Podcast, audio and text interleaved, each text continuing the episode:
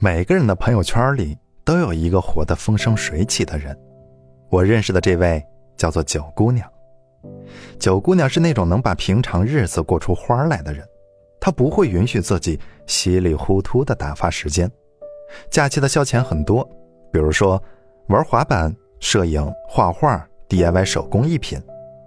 当慈善活动的宣传员，做艺术品展出的志愿者，又或者呢，组个小团外出写生，抓些小昆虫回家自己做标本。他的玩心重，也很会玩。跟他作伴会特别轻松，比如说去哪里玩，去哪里吃，去哪里住，坐哪一路公交车，换几号地铁，是自助游还是跟团游，吃大饭店还是特色小铺子，去人山人海的景点还是找野路子，他都会提前准备的妥妥当当。他贪玩，也宽容，他能在自己身上挖出无数的笑点出来，也能接受所有关于自己的玩笑，有他在。这个场基本就不会冷。有一次啊，我在一家花店门口遇见了九姑娘，她正弯着腰，认认真真的在赞美一朵快要枯萎了的花。见我笑得快要站不直了，她一本正经的对我说：“我是想让她多活两天。人家科学家做过实验了，说对一个培养皿里的细菌置之不理，对另一个培养皿里的细菌每天都说表扬的话，后者长得更加茁壮。”所以，我见我哈哈大笑，他手一扬，说道：“一边玩去。”原来，有趣的人一个人的时候也会很有趣。九姑娘自己玩的不亦乐乎，但是并没有让家里人安心，毕竟她还单着。在家里人三令五申的逼迫之下，一个据称是足以改变你命运的男人出场了。他有钱有权，可偏偏就是太无聊。关于这一段，九姑娘讲出了单口相声的味道。那是个月黑风高的星期五，我们俩约在一家挺有情调的酒店见面。结果寒暄了不到五句话，他就开始跟我说伊拉克问题，转身又开始说起了南海局势。嘿，问他平时的消遣，他说除了工作就是工作，偶尔会翻翻四大名著。哎呦喂，问他日常兴趣，他说看新闻联播。讲到这时，九姑娘捋了捋头发，夸张地叹了一口气：“哎呦，和他坐在满是绅士淑女的高档酒店里，居然让我有了被班主任请到了办公室谈心的感觉。遇到一个贫瘠的灵魂，无异于经受了一场劫难。你跟他吃饭会觉得难以下咽，你跟他聊天会觉得三观不合，就连干坐着都觉得累。无奈的九姑娘最后问了那男人一句。”那你挣钱是为了什么呢？男人一脸疑惑地说：“挣钱不就是目的吗？”见九姑娘没有再说话，大概是猜到了九姑娘的心思，说了句：“嗯，那做个朋友总行吧？以后你有用得着我的地方，我一定帮忙。”九姑娘笑着说：“咱们不是一个路子的，还是做陌生人更合适。”有太多人在迷信交际的作用。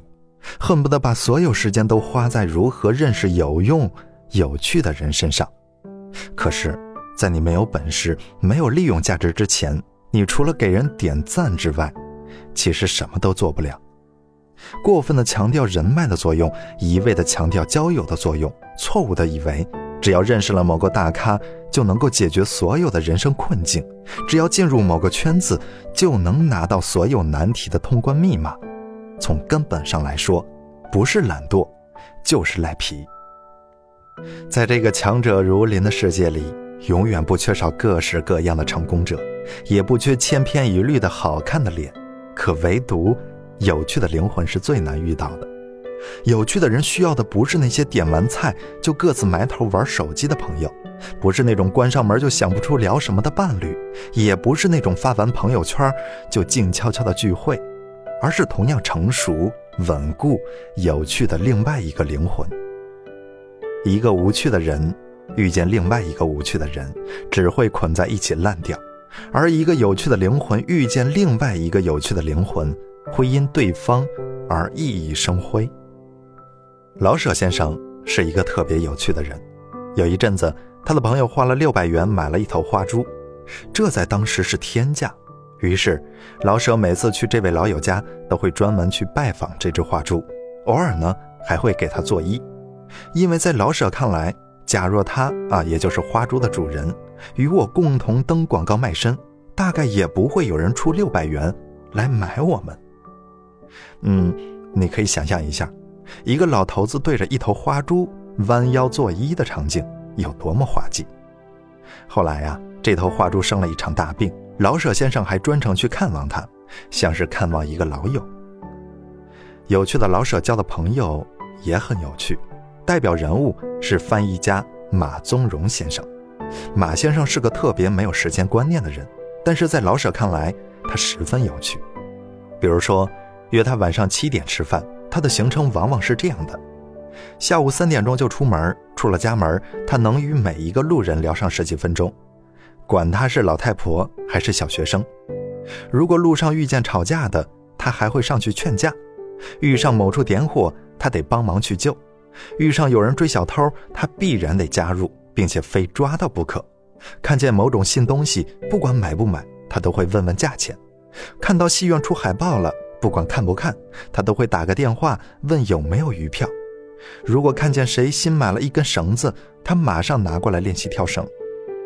等他到了吃饭地点的时候，饭局早就散了，他就不急不躁的原路返回，又照样是找人聊天、劝架、救火、追小偷、问价格、问鱼票。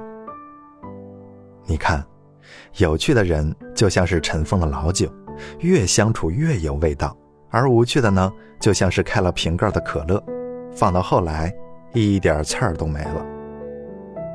与有趣的人交往。就像是在读一个看点多多的故事，就像是欣赏了一部笑点多多的喜剧，就像是遇到了另外一个相似的灵魂，共鸣感铺天盖地。这样的朋友不用拐弯抹角，不用寒暄，需要对方的时候就聊上一整天，想念对方了就一起去耍几天，不怕分享了自己的开心事使对方嫉妒，也不用担心自己的糗事遭到对方的鄙夷。两个人既不需要浮在表面的客气，也不必在内心深处戒备着。基于有趣而产生的友情，就像是两个人掏出各自的记事本，发现有些相同的念头和想法，有让彼此欢欣雀跃的类似爱好，记录过几段略显勇敢或是愚蠢的过往，并被对方视为可爱。除此之外，对方爱穿什么风格的皮鞋，喷什么味道的香水，专注过哪些人与事儿。又或者是无肉不欢，视甜如梦，这些在另一个人看来都无比合理，根本就无需在意。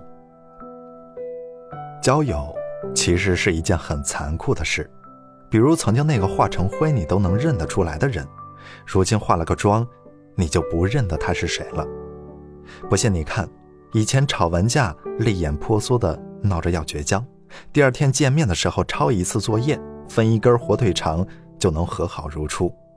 如今呢，明明没有了矛盾，却连再见都没有说，就心照不宣的再也不见了。甚至到最后，你们比陌生人还陌生，却连一句为什么都没有问出口。最悲哀的是，莫过于曾经笑逐颜开的两个人，到如今已经陌生到连是否要点赞都要反复掂量的地步。如果说，真诚是友情的保鲜膜，那么有趣就是友情的防腐剂呀。绝大多数人维系友情的方式，却是这样的：年龄越来越大，性子越来越寡淡，不热衷于交际，却担心圈子太小；